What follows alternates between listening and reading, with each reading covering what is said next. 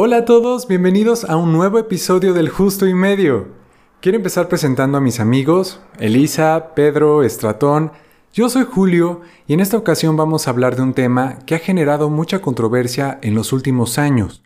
Recientemente han habido medios que señalan que México está a punto de levantar la prohibición del consumo de cannabis. Una nueva ley pendiente de aprobación podría acabar de una vez por todas con la penalización por el uso de esta droga. La Corte Suprema en la práctica ha legalizado la droga al dictaminar inconstitucional su prohibición y ha dado hasta el próximo 15 de diciembre para dictaminar una nueva legislación para el uso recreativo de la planta. La norma contempla la legalización con fines recreativos y terapéuticos y permite a empresarios cultivar marihuana en nombre de farmacéuticas y a las empresas extranjeras importar productos de cannabis medicinal. La opinión de la sociedad está dividida. Muchos aseguran que esta medida traería muchos beneficios y otras tantas lo rechazan tajantemente. ¿Por qué no empezamos explicando qué es el cannabis? El cannabis es un género de plantas. Se reconocen tres especies que son cannabis sativa, cannabis indica y cannabis ruderalis. Esta planta es, de origen asiático y su uso se tiene registro que se remonta al menos al tercer milenio antes de Cristo y también se han encontrado rastros de frutos secos que datan desde hace 8000 años antes de Cristo. Esta planta ha acompañado por muchos milenios a la humanidad. La cannabis es una planta muy versátil porque desde esas épocas se utilizaba el cáñamo, que es la fibra vegetal o el tallo de la planta, para crear ropa, zapatos, cuerdas y papel y todavía sigue siendo usada en la actualidad para estas aplicaciones también para producir cosméticos, biocombustibles y materiales aislantes. Se tiene de registro que esta planta se utiliza desde hace 8000 años antes de Cristo. También se tiene conocimiento de, que ya sabían acerca de las propiedades psicoactivas de la cannabis. Entonces, su consumo era a través de consumir las hojas de la chis, que es la resina extraída de las hojas y flores, o siendo quemada en inciensos. Y hasta la introducción del tabaco, alrededor de los años 1500 de nuestra era, no era común fumar la cannabis. Y aquí como dato curioso, aquí en América llegó traída por los españoles alrededor del año 1545 y esto con el objetivo para que fuera cultivada en Chile para su obtención del cáñamo. ¿Qué es lo que ocurre entonces en nuestro organismo cuando consumimos marihuana? Para entender qué es lo que ocurre en nuestro organismo cuando consumimos marihuana es necesario explicar un poco sobre un sistema que tenemos en nuestro cuerpo, el sistema endocannabinoide. Ese sistema sigue siendo objeto de estudio actualmente. Sabemos que dentro de los principales procesos que controla es la inducción del sueño, el control del apetito, la inflamación, el dolor, afecta el estado de ánimo, la memoria e incluso regula procesos asociados a fertilidad. Ese sistema está regulado por moléculas que nuestro propio cuerpo produce, particularmente dos, una que se conoce como anandamida y el 2-araraquidonolilglicerol. Estos cannabinoides endógenos, es decir, que producimos nosotros, son producidos en concentraciones adecuadas para su correcto funcionamiento. Estas moléculas podemos verlas como unas llavecitas que ayudan a activar diferentes procesos eh, dentro de las células donde las cerraduras que van a abrir estas llaves son dos principales receptores llamados CB1, que se encuentra en células del sistema nervioso central, como por ejemplo las neuronas, y CB2, que se encuentra más en el sistema nervioso periférico y en células del sistema inmunitario. Por ejemplo, los endocannabinoides pueden unirse a estos receptores en un nervio espinal para aliviar el dolor. Otros pueden unirse al receptor CB2 en, en las células inmunes para indicar que el cuerpo está experimentando inflamación, el cual es un signo común de trastornos autoinmunes. La planta marihuana produce moléculas similares a estos endocannabinoides. Les llamamos fitocannabinoides. Fito de que proviene de una planta. los más conocidos son el CBD y el THC. Estas se unen a estos mismos receptores que acabo de mencionar. Su efecto depende de su concentración y en general el THC, el cual tiene el mayor efecto psicoactivo, o sea que da la sensación esta de estar high, de estar drogado, es la que es más afina a los receptores, o sea que provoca una respuesta más fuerte en contraste con el CBD. Debido a los efectos que puede tener estos fitocannabinoides, se ha hecho y se está haciendo investigación para su uso terapéutico, para tratar diferentes enfermedades y bueno, usarlo como analgésico, es decir, reducir el dolor, la inflamación, anticonvulsivo y antiemético, es decir, controlar el vómito. Además, para inducir el apetito e incluso para fortalecer la memoria. Y específicamente en el cerebro humano, ¿cómo actúa esta droga? Hola, Julio. Eh, bueno, mira, te lo voy a explicar cómo actúa esta droga de manera de una pequeña y muy breve, lo juro, historia. Mira, desde hace mucho tiempo siempre, siempre se han hecho estudios sobre las drogas principalmente por ahí de las décadas de los 50, que empezó todo esto del movimiento hippie y todas estas situaciones, fue que a los investigadores se les hizo más curioso y tenían más posibilidades de hacer investigación sobre todas las drogas. Por supuesto, la marihuana no quedó de lado. Y alrededor de esa época, los investigadores encontraron cuál era el compuesto activo de la marihuana. El compuesto activo tiene el nombre de tetrahidrocannabinoid que justo era el que decía este estratón, y le vamos a nombrar THC, ¿ok? Entonces, este THC se va a unir a un receptor que ya no lo había comentado nuestro compañero, CB1 y CB2. Imaginen que el THC va a ser una llave que va a buscar a su candado, ¿no? A su candado adecuado, el cual va a poder abrir. En este caso, el candado que va a poder abrir el THC es el CB1 y el CB2. Ya nos habían comentado más o menos qué es lo que produce el THC. Entonces, nada más para agregar, es importante saber que se encontró que también el THC reduce náuseas de los fármacos tratados por el cáncer, disminuye ataques de asma, presión ocular en pacientes con glaucoma y también reduce ciertos síntomas de trastornos motores vamos a ver que así como tiene estos para varios beneficios, para otros también va a tener estas cosas que va a ser interferir en la concentración, en la memoria, en la percepción visual, auditiva y del paso del tiempo. Específicamente en el cerebro, se ha visto que interfiere en el tronco del encéfalo, el cerebelo, el núcleo caudado putamen, núcleo entopenducular, corteza cerebral globo pálido, hipocampo, sustancia negra, la parte reticulada. De todos modos, si eh, están así como, ok, ¿y qué es esa cosas raras que nos dices, Elisa? Se las vamos a subir, lo prometo, una imagen de qué lugares del cerebro se puede notar que la marihuana interfiere. Principalmente, algo muy, muy importante de la marihuana es que al igual que otras drogas, va a interactuar sobre el circuito mesolímbico. Este circuito es el circuito del placer, donde, como comenté, todas las drogas de abuso es donde van a actuar. Y entonces aquí va a regular la cantidad de dopamina. Y como sabemos, bueno, eh, o si no saben, se los comento, el aumento de dopamina va va a ir acompañada de experiencias gratificantes. Ahora veamos, los investigadores dijeron, mm, entonces, ¿tenemos un receptor específico de la marihuana o qué onda? Pues entonces, en esta historia, con el paso del tiempo, después de descubrir el THC que se une al CB1 y CB2, descubrieron que obviamente el CB1 y CB2 no eran unos receptores específicos para que nosotros fumáramos mota, sino eran los candados de llaves que ya tenemos naturalmente en nuestro cuerpo que son la anandamina, como ya nos comentaron, tiene una comunicación con las neuronas y el 2AG, que tiene reacción inflamatoria y del sistema inmune.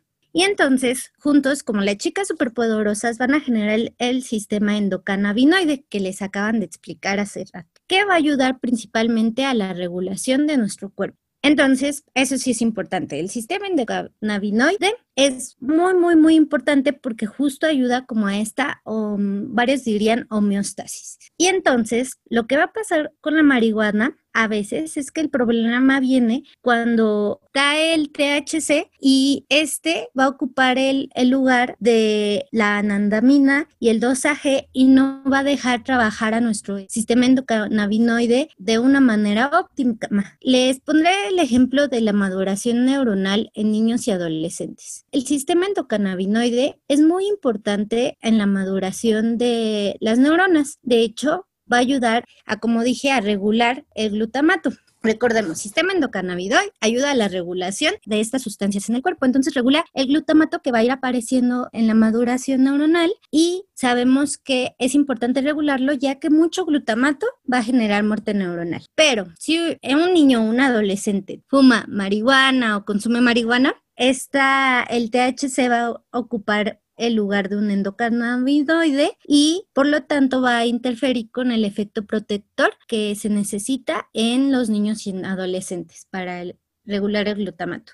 Déjenme comentarles que en 2017 la Cámara de Diputados autorizó el uso medicinal y científico de la marihuana en México, generando así reformas a la Ley General de Salud y al Código Penal Federal, lo cual eliminó la prohibición y penalización por el uso medicinal y la investigación científica, al igual que las actividades derivadas con estos fines. ¿Por qué no hablamos de los efectos terapéuticos y el uso medicinal que tiene la marihuana? Continuando un poco con la historia del cannabis, igual de mucho tiempo atrás, un cirujano chino llamado Hua Tao, que nació en el año 140 y murió en el año 208 de nuestra era, es reconocido como la primera persona en usar cannabis como anestésico antes de realizar cirugías y también los egipcios en la época de 1500 a.C. se tienen registro en sus papiros que lo utilizaban para la inflamación y para aliviar el dolor. Entonces, culturas antiguas como las establecidas en India, Grecia, en el antiguo mundo islámico, también tienen registro de que lo utilizaban de forma medicinal. En la actualidad existen reportes y revisiones científicas que evalúan el efecto terapéutico de la marihuana. Se ha encontrado que los cannabinoides son seguros y tienen una efectividad moderada en contra del dolor neuropático. Entre este tipo de dolor se encuentra la fibromialgia y también artritis. Y su uso como antiemético, como ya nos mencionaba Stratton, que es para reducir náuseas, en especial tras tener quimioterapias, se ha encontrado que no ha habido tanta efectividad. A pesar de la limitada evidencia clínica, pues el uso de cannabis es para tratar síntomas de ciertas condiciones médicas. Ya ha sido aprobado por varios estados en Estados Unidos. Las condiciones más comunes que tratan son dolores asociados al cáncer, ya nos mencionaba Elisa que el glaucoma, el VIH-Sida también, la esclerosis múltiple, estrés postraumático, anorexia, entre otros. También otro de los usos medicinales que ha tenido, al que le quiero dedicar más atención, es su uso para tratar convulsiones en epilepsia. Entonces, existe evidencia anecdótica del uso de extractos artesanales de cannabis y su efecto positivo para reducir los ataques epilépticos. Esta evidencia, pues, se puede consultar, no sé, en grupos de Facebook, de padres de familia, que ellos cuentan, ¿no? Yo estoy extrayendo mis propios aceites de cannabis y se lo doy a mi niño porque las medicinas que necesita él son muy caras o no se pueden conseguir tan fácil. Y pues estos padres dicen, esto le sirve a sus ataques epilépticos porque ya no tiene tantos en, en el día, ¿no? Sin embargo, pues esta evidencia es anecdótica, no proviene de fuentes controladas, ¿no? De ambientes controlados. Sin embargo, estudios clínicos han brindado evidencia débil acerca de su efectividad para tratar los síntomas de epilepsia. Entonces, la diferencia entre la evidencia anecdótica y la evidencia clínica radica en,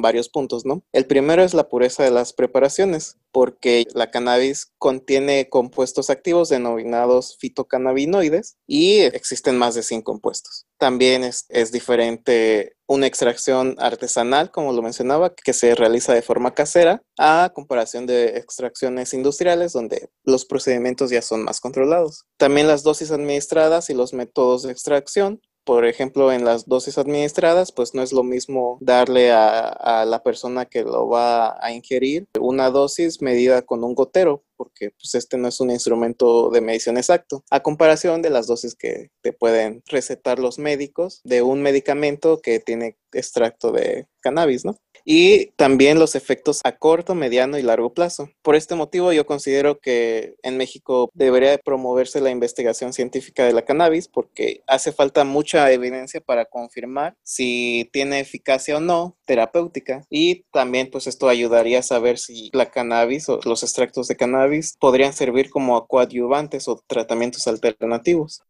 Pero es curioso ahora que lo mencionas, queda mucho por investigar y ya se está hablando de que estamos cerca de una legalización, ¿no? Bueno, en el caso de estas enfermedades que mencionas, ¿cómo es que se consume la cannabis? ¿De qué manera se consume? Porque por lo que he escuchado, ¿verdad? Sé que de acuerdo a cómo la consumas también el efecto puede ser diferente, ¿no? Generalmente cuando se hace el uso de esos tratamientos se tiene el extracto de los aceites que pues por diferentes métodos se van separando todos los fitocannabinoides hasta que te quedas con una concentración que te asegura que es la que tiene por ejemplo mayor cantidad de CBD que de otros de los fitocannabinoides, ¿no? Además de que pues previamente se pasan por otros procesos donde se van eliminando muchos productos que la planta produce entonces te quedas con este aceite y este aceite es el que se le administra en diferentes dosis dependiendo del tratamiento a las personas. Sin embargo, también hay otro tipo de medicamentos donde lo que se tiene no es el aceite solamente, sino que se tiene una base, por ejemplo, de alcohol, donde se diluyen estas concentraciones del extracto de cannabis y eso es lo que se administra. Existen cápsulas que contienen los aceites, o sea, dentro de estas cápsulas, entonces se tragan las cápsulas, se digiere la cápside de la cápsula y ya el aceite se libera en el estómago, ¿no? O sea, lo que se espera es de que precisamente esos aceites pues se introduzcan al organismo en el intestino, ¿no? Cuando el bolo alimenticio pasa por el intestino, entonces ahí es donde se absorbe, ¿no? O sea, fumada, pues no. Creo que fumada solamente he visto que es para uso recreativo, no he visto que receten así fumar marihuana con fines medicinales, pero no estoy seguro. Algo importante de lo que diferencia de, como había mencionado Pedro, lo artesanal de lo que es grado médico, es que las concentraciones y todo, las concentraciones ya están definidas, ¿no? Entonces, en, con respecto al artesanal, pues realmente solo es un aceite que pues se compra y que tú no tienes la certeza de saber qué tanto THC o qué tanto CBD u otro cannabinoide es el que realmente tiene en uso terapéutico o medicinal, sé que lo prescriben de forma como de vaporizaciones y que incluso es de las mejores formas para tener los suficientes compuestos activos de la planta para que ejerzan un efecto terapéutico. Justo a una persona cercana a mí y todo, que había sido diagnosticada con cáncer, una persona muy del gremio de medicina le dijo, pues si quieres controlar las náuseas, la verdad es que sí, creo que fumar va, va a ser lo que más ayude y, y en efecto así pasó, a esa persona con náuseas se le quitó. Pedro, habías mencionado que para reducir náuseas tras quimioterapias no, no había tenido mucha efectividad, ¿no? Sí, las, las investigaciones clínicas dicen que la, eficacia es de leve a moderada, pero pues igual depende mucho de cómo reaccione de los, los organismos, ¿no? Entonces lo bueno que a esta persona que, que cercana a Elisa le ayudó. Y pues yo, yo sigo diciendo que pues debería promoverse su legalización para que sea coadyuvante, ¿no? O una alternativa médica, una alternativa de tratamiento. Si los primeros medicamentos que se prescriben para X enfermedad, pues no, no funcionan tanto. Justo eso que comenta Pedro es muy, muy importante. A veces pasa que por anécdotas, ¿no? Si al primo de una amiga le ayudó, pues seguro eso sirve, ¿no? Y pues al lugar de ponernos y basarnos en lo que dicen estudios controlados, como dice este Pedro y así, nos basamos más en anécdotas, lo cual tiene un nivel de evidencia muy, muy, muy bajo. Entonces, a pesar de que aquí decimos muchas anécdotas, no estamos, y como son anécdotas, no estamos queriendo que se basen en lo que decimos, sino más que nada intentar que esto haga que investiguen más los que están escuchando y que siempre con personas especialistas en el tema. Sí, eso sí. Claro, sí, principalmente informarse. Y bueno, esto en cuestión médica, ¿no? Pero sabemos que hay muchos prejuicios con respecto al uso lúdico, al uso recreativo de, la droga. Les recuerdo que sigue pendiente la legislación, pero por el momento, ¿creen que los efectos que, que genera en el organismo podrían poner a una persona en riesgo o, a los que lo rodean? Pues existen varios problemas, ¿no? Em, el primero es que realmente lo que puede hacer la marihuana es causar ataques de pánico. De hecho, es el principal motivo por el cual se va a urgencias hospitalarias, más que por sobredosis de marihuana, es por estos ataques de pánico. Como habíamos comentado en el podcast de ansiedad, el ataque de pánico es este estado de ansiedad muy, muy intensa, en donde vamos a tener la sensación de falta de aire y opresión en el pecho. Esto les genera mucho terror, mucho miedo y pues hace que vayan a, urgencias creyendo que pueden tener un infarto, un paro cardíaco o algo por el estilo. Ese es un, un problema, ¿no? Y realmente vivir con ataques de pánico, con ansiedad, es algo muy, muy difícil. Segundo, lo que pasa, y como han comentado, hay muy poca investigación en el uso terapéutico de la marihuana. La investigación que hay no tiene todavía la suficiente evidencia para decidir usarla en ciertos momentos. Entonces, eso junto con que es ilegal, se hace todo, todo, todo un cóctel para no tener regulación en el uso de esta. ¿Esto qué quiere decir? Si no hay regulación en el uso de la marihuana, tanto de que todavía la investigación no sabe bien qué dosis, para qué problemas, para qué este, situaciones y no se ha legalizado, no, no hay control de calidad sobre esto. Si no hay control de calidad, la marihuana puede ser sembrada en lugares poco higiénicos, en donde hay fauna nociva o donde pueden estar expuestos a pesticidas muy tóxicos. Entonces, realmente no sabes tú qué tipo de marihuana estás consumiendo, por así decirlo, ¿no? Eh, justo no es lo mismo consumir marihuana con pesticida o con alguna otra sustancia química que es simplemente la más pura, por así decirlo. Entonces, a veces cuando se combinan la marihuana con otros químicos, se cruzan como que los efectos, se producen otros efectos. Y aparte, también es muy importante saber la dosis de marihuana porque lo que tiene mucho la marihuana es que a cierta dosis te genera, por ejemplo, relajación, ¿no? Pero si tú aumentas la dosis, ya no vas a tener relajación, sino el contrario, te va a generar este estado de ansiedad, de intranquilidad. Entonces es por eso que se debe de tener cuidado y pues esto no está del todo regulado. Sí, es muy importante esto que mencionas, ¿no? Porque cuántos jóvenes pues no tienen la información y, realmente no están consumiendo, digamos, la, droga pues en, la mejor calidad, ¿no? Y en las mejores condiciones y están expuestos a, tantas cosas, ¿no? Y a mí me parece muy curioso lo que mencionas de los ataques de pánico y todo lo relacionado con la ansiedad, que por supuesto ya mencionamos en otro, en otro episodio, porque habíamos dicho, también hay personas que quizás no tienen un historial de ansiedad. Eh, yo he escuchado historias volvemos a, lo anecdótico, ¿verdad? Pero he escuchado historias de personas que no habían presentado ansiedad hasta que fumaron marihuana, por ejemplo. Es muy importante que, la gente esté bien consciente de que todos reaccionamos de una manera muy, muy diferente y esta es una posibilidad, ¿no?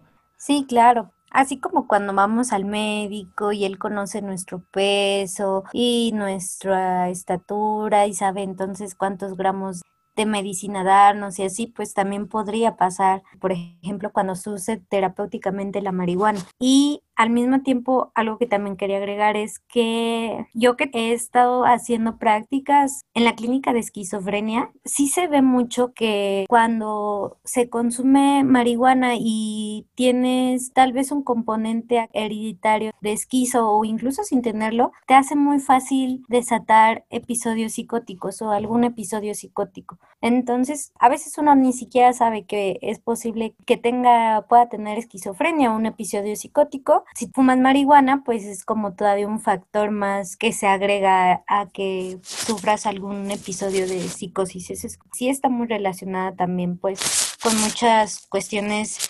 mentales. Sí, y qué, qué, importante que todos los que vayan a consumirla de alguna forma tengan este cuidado o esta instrucción, ¿no? Pero vale la pena irlo analizando. Quiero hablarles un poco de temas legales. Eh, por ejemplo, la Ley General de Salud establece que una persona puede llevar consigo hasta 5 gramos de cannabis sativa, índica y americana o marihuana. Esto significa que la aportación superior a esta medida, a los 5 gramos, es suficiente para que un sujeto sea presentado ante el Ministerio Público y se determine el ejercicio de la acción penal. Además, el artículo 195 del Código Penal Federal señala que la posesión de narcóticos podrá ser investigada, perseguida y en su caso sancionada por las autoridades del Foro Común en los términos de la Ley General de Salud. Pero ¿ustedes sabían que en algún momento las drogas fueron legales en México? El 5 de enero de 1940, el presidente Lázaro Cárdenas promulgó el nuevo Reglamento Federal de Toxicomanías, con lo cual la venta y la compra de pequeñas cantidades de, drogas, incluida la marihuana, la cocaína y la heroína, fueron despenalizadas, al parecer este experimento estaba resultando hasta que el Departamento del Estado de Estados Unidos invocó las enmiendas de 1935 a la Ley de Importación y Exportaciones de Estupefacientes, por lo que pudo establecer un, embargo de exportación de narcóticos como la morfina y la cocaína porque los objetivos que tenían pues no eran médicos ni científicos. Tan solo el mes siguiente se introdujo de nuevo la antigua legislación punitiva de 1931, Ahí van algunos datos crudos. Desde 2006 hasta 2016, se estima que la guerra de México contra las drogas le ha costado la vida a aproximadamente 160 mil personas. El presidente de México, Andrés Manuel López Obrador, ha anunciado su intención de legalizar las drogas como una vía para pacificar el país, que en 2017 vivió cifras récord de, violencia. Por ejemplo, sabemos que en Holanda la marihuana es, es, legal, ¿no? ¿Saben si esta medida ha traído beneficios y creen que pueda ocurrir algo similar aquí? Sí, yo he, yo he buscado qué ha pasado en Holanda, en Países Bajos, después de la legalización de la marihuana.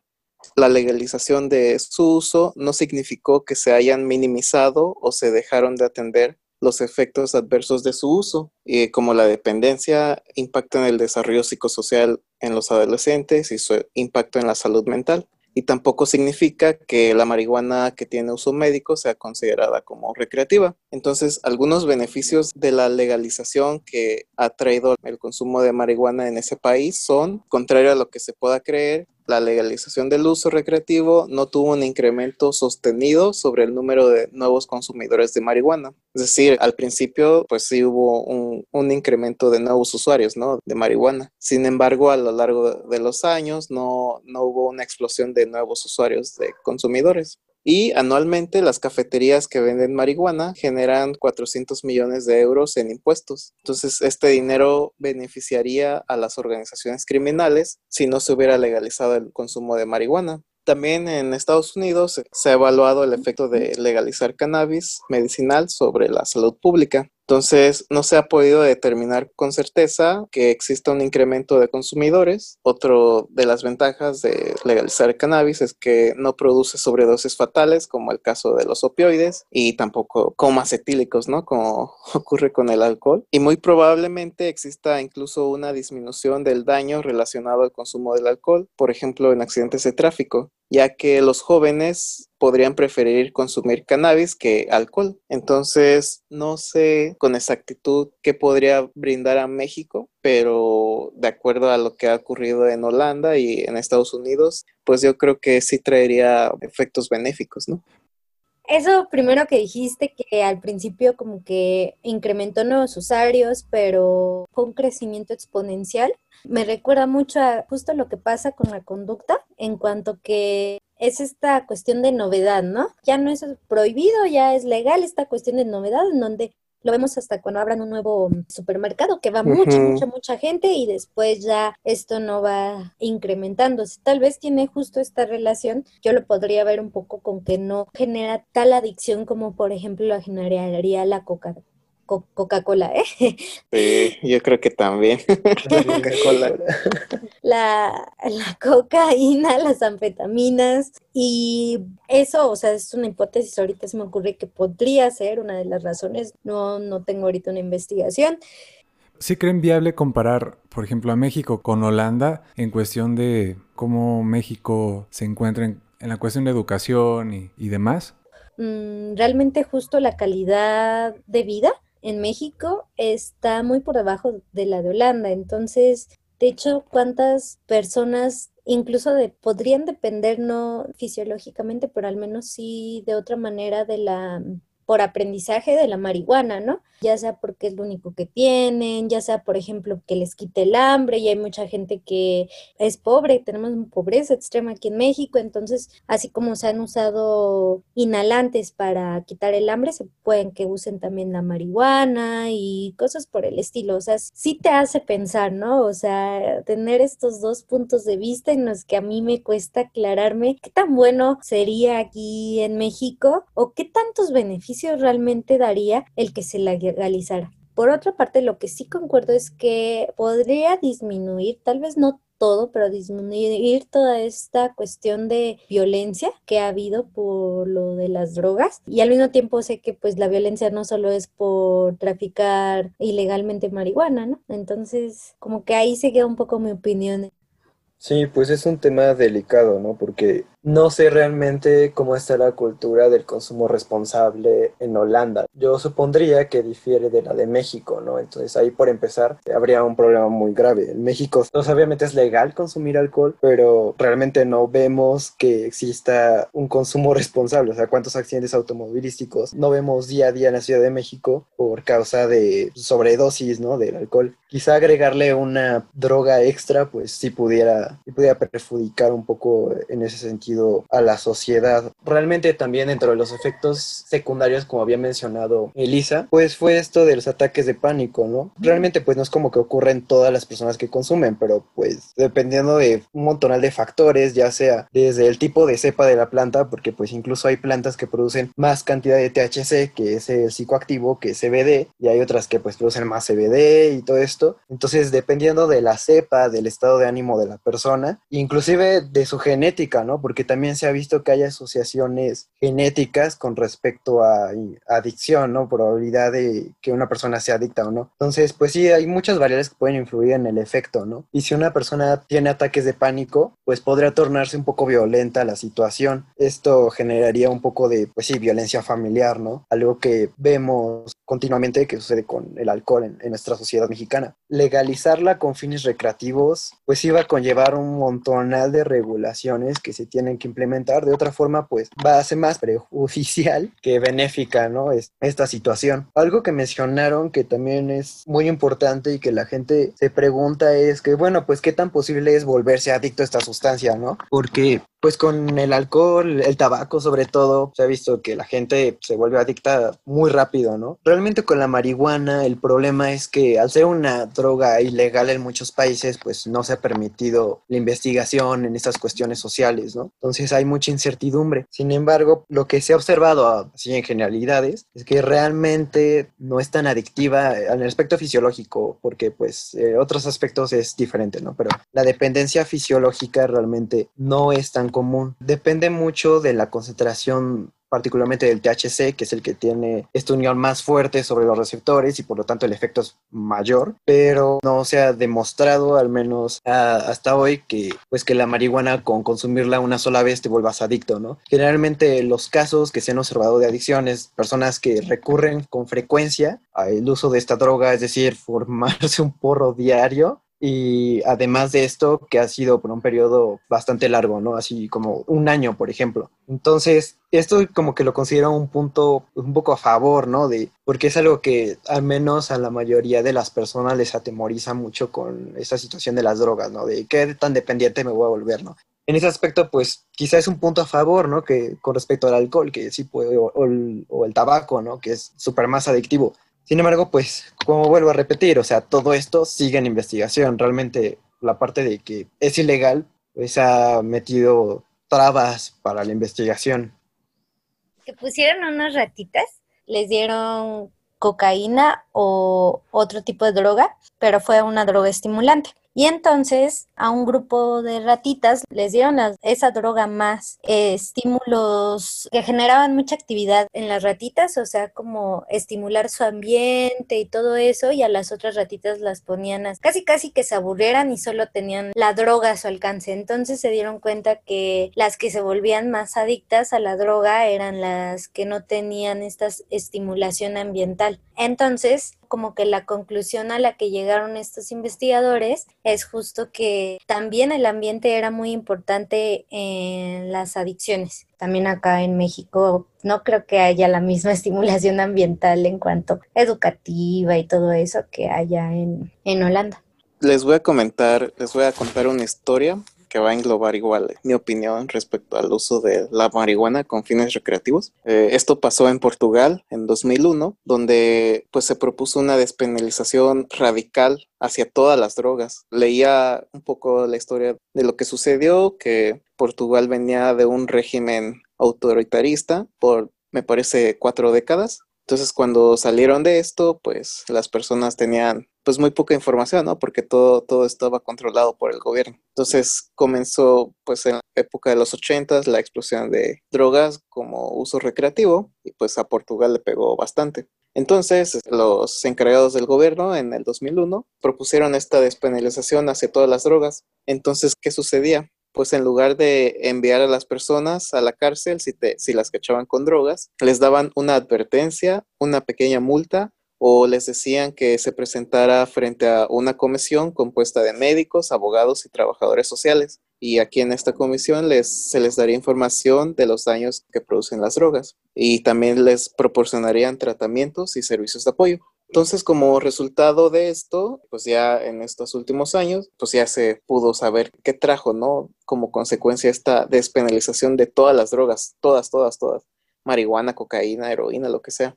Hubo reducciones muy dramáticas de problemáticas relacionadas a la droga por ejemplo, hubo una disminución de las tasas de contagio de VIH y hepatitis. Del VIH es sorprendente porque se redujo de 104 casos por millón hasta un, total de 4.2 casos por millón después de haber despenalizado las drogas. También se redujeron las muertes por sobredosis y las encarcelaciones relacionadas a la droga.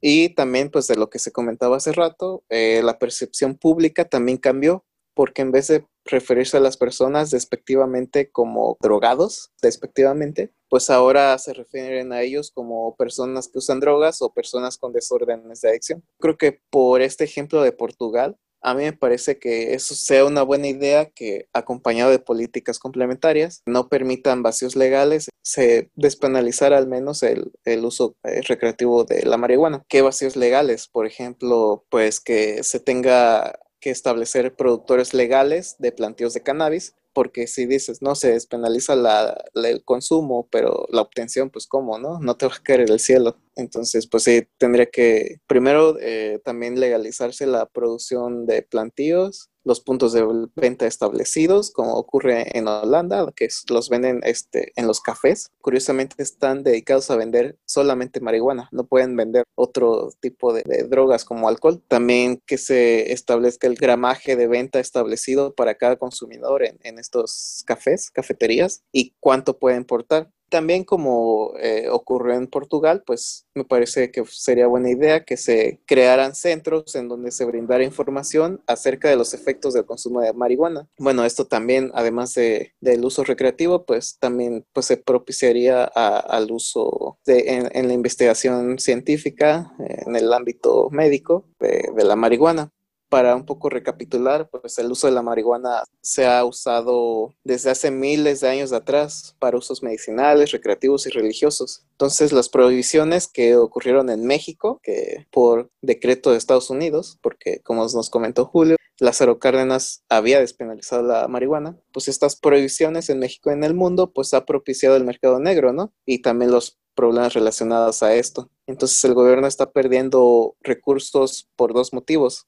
porque invierte recursos económicos y vidas también a combatir el narcotráfico. También producen marihuana, ¿no? Pero pues también otras cosas. Eh, marihuana es lo principal. Y aparte está perdiendo dinero porque no recolecta los impuestos de esta industria si fuese legal como en Países Bajos, ¿no? Que generan anualmente 200 millones de euros de, impuestos. Sería como un, un parteaguas, ¿no? Para quitar el estigma acerca del uso de otras drogas, ¿no? Porque pues sí se necesita una atención integral hacia los usuarios, las personas que consumen drogas y que tal vez la marihuana sea como que el parteaguas para conocer qué otras drogas de manera ilícita pueden eh, obtener y consumir.